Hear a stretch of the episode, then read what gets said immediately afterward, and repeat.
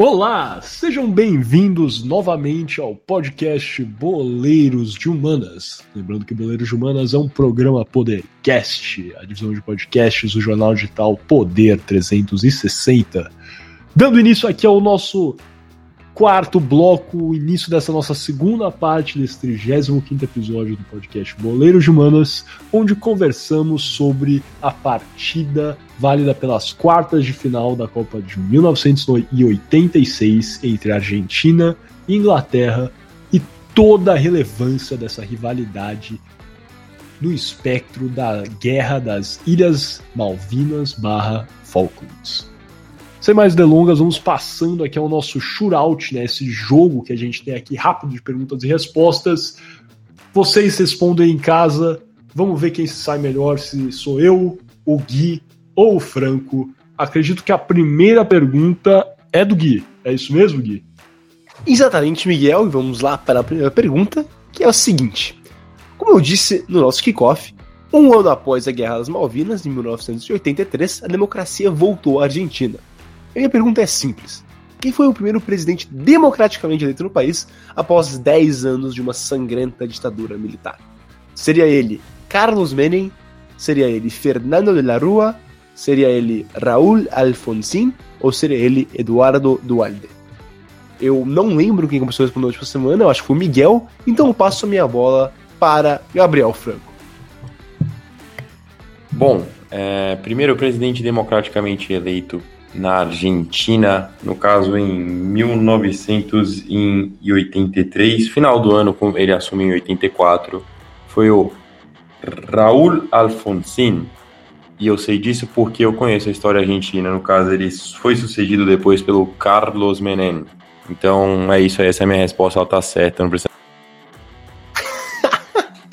Muito bem, Miguel. Esse, o Franco está bastante confiante, cara. Você vai na dele?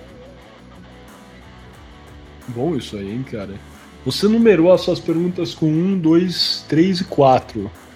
Mas eu acho que isso aí foi uma tática, porque a resposta correta é a terceira alternativa, realmente, Raul Afonso. Mas se a gente tivesse utilizado aquele método clássico de ABCD, seria a letra C, de Clube Atlético Mineiro, campeão brasileiro de 2021, bicampeão.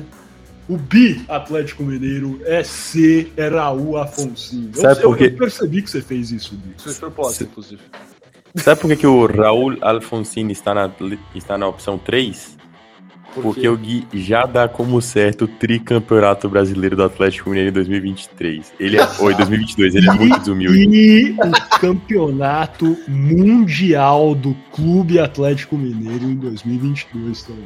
É revelar a isso. verdade, em terceiro, porque é a tríplice coroa do Atlético Mineiro. Ca- Cara, É impossível o Atlético Mineiro ser rebaixado no ano de 2022. É impossível. Simplesmente. Vocês você- veem, né? Você A, você acaba de a perceber zica o que ele muda. falou, né? Ele não está com medo dos tufões do Alberto Valentim. cara. Eu falei, a tempestade de Curitiba está chegando. E eu teria medo, cara. Lambe Céu. o chão, hoje tem gol do Nicão, cara. É isso. Lambe o chão, Gui. Lambe o chão. Muito Mas, bem, meu- estão os dois certos. É Raul Afonso, presidente, primeiro presidente democraticamente, democraticamente eleito na Argentina. Perfeito, então passando para a minha pergunta, agora uma pergunta muito simples. Qual era o nome do mascote da Copa de 1986? Seria A. Torticha, B. Pique, C. Pablo, isso aí que vocês estão ouvindo é o meu dogzinho latindo no fundo, e ou D. Juancho. Qual é a opção correta meu caro Guilherme Ribeiro Paturi. Olha, eu queria muito votar na opção D, Juancho, e muito na opção C, Pablo, mas é, a, a Leila já revelou que a resposta é 2, ou B, Pique. Pra quem não sabe, Leila é o nome do meu cachorro, hein, pessoal? É isso, Leilinha. Cantou a bola? Não sei. Será que aqui tá certo? Franco, o que você tem a dizer, cara? Qual a resposta correta? Qual o nome do mascote da Copa de 1986? El nombre de la mascota de la Copa Mundial de 1986 eres. Juan Pique. A resposta correta é realmente B. Pique. Pique que era um jalapeno, a pimenta. É, não sei se jalapeno agora tem origem mexicana. Alguém dá um Google aí enquanto eu vou alongando essa minha frase para vocês descobrirem qual Sim, é a origem, origem da mexicana. pimenta, origem mexicana e o jalapeno. Fato Perfeito. curioso sobre minha família. Meu pai não consegue falar jalapenho, ele fala japalenho. É muito engraçado. O Poder de Manas tá ficando aleatório agora nesse final, essa é a verdade, mas sim, a resposta é D, Pique, o jalapeno mascote da Copa de 1986. Agora, Franco, termine aí o nosso shootout com a sua pergunta. É, bom, bom, eu peguei essa pergunta aqui inspiração muito à comoção do nosso querido Guilherme Ribeiro Paturi em relação ao elenco da Copa do Mundo de 1986. Então eu gostaria de saber de vocês quem que foi o artilheiro do Brasil nessa Copa. Por mais que o Brasil tenha caído nas quartas de final para a França nos pênaltis, eu gostaria de saber quem foi o jogador que mais fez gols. É, Primeira opção, Zico. Segunda opção, Edinho. Terceira opção, Careca. Quarta opção, Miller. Abro a pergunta para o Gui. Olha, primeiro eu, se tivesse, eu estaria que era o Elzo, mas como não tá, eu vou ter que apostar na, no clubismo do Gabriel Franco e vou com a opção D de Müller. Muller? Miller? Müller. Müller. O que que tá acontecendo, cara? Meu Deus. Os torcedores do São Paulo sangram com essa pronúncia é, germânica do, do Miller. Mas beleza, eu vou responder. O Franco nem precisou me chamar, eu já intervi aqui. Eu sei. é, você acertou na ideia do clubismo, cara. Mas acho que você errou o jogador, porque a resposta é C de Clube Atlético Mineiro de Careca, grande Careca, ídolo do São Paulo, ex-capitão do tricolor paulista. E certamente, né, o Careca foi o artilheiro do Brasil na Copa de 86. Pois é, Gui, você deveria estar careca de saber isso. Careca foi o artilheiro da, da Copa do Mundo de 1986 pelo Brasil com quatro gols anotados. Careca que formou uma das maiores duplas de ataque da história, né, com Maradona no Napoli. Careca e Maradona é, é- é quase que uma, uma palavra só, né? Vem junto. Os dois realmente dominaram na Itália por alguns anos. E esse episódio muito na aí do. Maradona, acho que não nada mais próprio do que uma resposta do nosso shootout ser o Careca. É, ele inclusive foi, foi um, um trio, né? Foi, era o Maradona, o, o, o Careca e o Bruno Giordano, que formavam o trio Madica. Caramba, boa, cara. Bem lembrado isso aí. Você tá que tá hoje, hein, cara. Só E não o sabia que o Casagrande Careca Torino, tinha sido. fala O dele? que, que foi? O Casagrande no Torino, ninguém fala dele? Tá na moda ficar falando do casão agora, cara. Enfim, vamos, vamos passar. Vamos passar. Ele não falou nada, né, pra ser honesto. Não falou mal, não falou bem. Mas, enfim, vamos, vamos passar pra não entrar nesse mérito, pra vocês também não ficarem criticando o casão aí no- nos comentários. Mas fechando aqui o nosso shootout, passando agora para o nosso quinto e último bloco desse 35 episódio do podcast Boleiros de Humanas, as alternadas.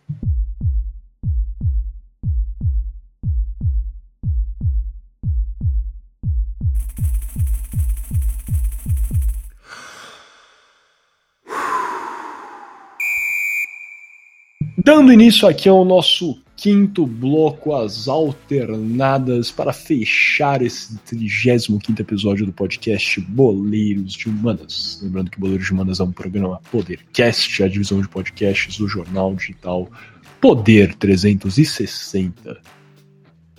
Pergunta hoje se direciona realmente ao conflito entre a Argentina e a Inglaterra, a guerra das Ilhas Malvinas ou das Ilhas Falklands. E tem respeito, né, com respeito basicamente ao envolvimento brasileiro nesse conflito, ou na verdade, o não envolvimento. Como sabemos, Gui Franco, a gente estava conversando sobre isso, mas, cara ouvinte, agora, o Brasil, a posição oficial do Brasil nesse conflito foi de se manter neutro. Mas existem historiadores aqui que declaram que essa neutralidade do Brasil foi imperfeita, pois a posição oficial do Brasil era de neutralidade, porém de reconhecer os direitos do governo argentino nessa luta pelas Ilhas Malvinas barra Ilhas Falklands. Também existem relatos nos quais o Brasil não permitiu a passagem das forças é, aéreas é, britânicas pelo território brasileiro né, para participação nesse conflito. Então realmente era uma neutralidade, no mínimo um pouco enviesada, né, se pode dizer assim, com relação à Argentina. Todavia, observamos no decorrer da história uma neutralidade muito firme do Brasil com respeito a diversos conflitos, não só no continente sul-americano, mas no complexo mundial. O Brasil participa levemente da Primeira Guerra Mundial, mais para o final, e também participa da Segunda Guerra Mundial. Nós sabemos né, da excursão é, da Força Expedicionária Brasileira na Itália, claro, uma participação é, pontual, porém relevante. Porém, no geral, o Brasil não tem se mostrado, com o passar dos anos, um grande participante em ações militares conjuntas. Né? Nós sabemos de grandes operações é, com envolvimento dos Estados Unidos, a Inglaterra, França, Itália, Espanha, Canadá, Austrália, tantos outros. Porém, o Exército Brasileiro, as Forças Armadas Brasileiras, não têm uma grande participação. Claro, também temos alguns eventos onde o Exército e as Forças Armadas Brasileiras foram relevantes, né, como por exemplo no Haiti, outras participações é, pontuais, mas em nenhum conflito assim é, mais extenso nesse complexo mundial temos uma grande participação do Brasil. Pergunta, após essa longa introdução, seria com respeito a essa neutralidade brasileira. Gui, a começar por você, você acha que essa é uma postura correta do Brasil? O Brasil faz certo em não se envolver? Ou o Brasil, como um dos maiores países do mundo, em termos de população, em termos de território, tem o dever de se portar em algumas ações militares conjuntas, principalmente? Mano, e é uma boa pergunta. E eu começo falando um pouco sobre o Brasil na Guerra das Malvinas, que sim, o Brasil foi, foi de fato, estava neutro durante a Guerra das, das Malvinas. E era engraçado que, apesar de estar neutro, o Brasil foi culpado é, por ambos os lados de ajudar o outro lado, por causa de dois incidentes que aconteceram durante o conflito. Ah, o primeiro deles foi quando um Avro Vulcan, que é um bombardeiro britânico, teve uma pane e é, solicitou para pousar em emergência na base aérea do Galeão, no Rio de Janeiro, também conhecido como Aeroporto Internacional do Galeão. O governo brasileiro aceitou e devolveu o avião poucos dias depois para a Inglaterra sem os seus armamentos. Em outra ocasião, a Argentina, a Argentina teria comprado da Líbia de Muammar Gaddafi armamentos e esses armamentos teriam vindo pelo Brasil, teriam descido no Recife depois de continuar para a Argentina, mas isso é, não foi aprovado não pelo governo brasileiro, que não sabia de, de, dessa, dessa carga. Enfim, por causa desses dois incidentes, a Argentina acusou o Brasil de ajudar o Reino Unido e o Reino Unido ajudou o Brasil, acusou o Brasil de ajudar a Argentina. Então passamos então para essas saias justas, talvez, durante a Guerra das Malvinas. E e eu acho, Miguel, em relação à sua pergunta, que o Brasil. Eu sou contra. Eu, eu sou contra atividades militares fora de um, de um guarda-chuva, podemos dizer assim, fora de uma operação é, da ONU. Eu acho que é o único jeito que países podem intervir na soberania nacional de outros países é com a aprovação do, do Conselho de Segurança da ONU. E caso isso não aconteça, não deveria. E, e, se você olhar por esse lado, o Brasil sim interviu. O Brasil mandou é, peacekeepers, né, o, o, os capacetes azuis da ONU brasileiros estiveram no Haiti, estiveram na África. O Brasil, é, de fato, contribuiu bastante para as operações de paz da Organização das Nações Unidas. Então não pode dizer que o Brasil não fez nada. O Brasil não, não toma atitudes unilaterais militares ou, ou multilaterais é, com outros países, mas participa sim de multilateralismo global a partir da, das, das, das forças de paz da ONU. Agora, é, tivemos algumas, algumas vezes em que o Brasil ameaçou, talvez um pouco, é, durante, eu me, eu me acordo bem que em 2019 o presidente Jair Bolsonaro é, falou com um tom bastante duro é, com a Venezuela, quando a, o Chaves fechou a fronteira para caminhões humanitários brasileiros. No final não aconteceu nada, mas foi uma ocasião um pouco, um pouco diferente do que o brasileiro está acostumado. Enfim, para insumo, eu acho que. Eu não acho, eu sou contra a participação do Brasil em, em aventuras militares, principalmente aventuras militares unilaterais. Eu acho que o mundo não, não ganha nada com isso. Mas se tem algo acontecendo, talvez é, violência étnica, por exemplo, um bom, é um bom exemplo para esse tipo de coisa, estiver acontecendo em algum país, eu acho que pelo é, Conselho de Segurança da ONU e por forças de paz da ONU, o Brasil poderia sim se envolver, mas só em ocasiões assim, multilaterais. Eu acho que o Brasil tem que ser um líder diplomático global e não tem que se envolver em nenhuma aventura pelo mundo como faz os Estados Unidos e alguns países europeus.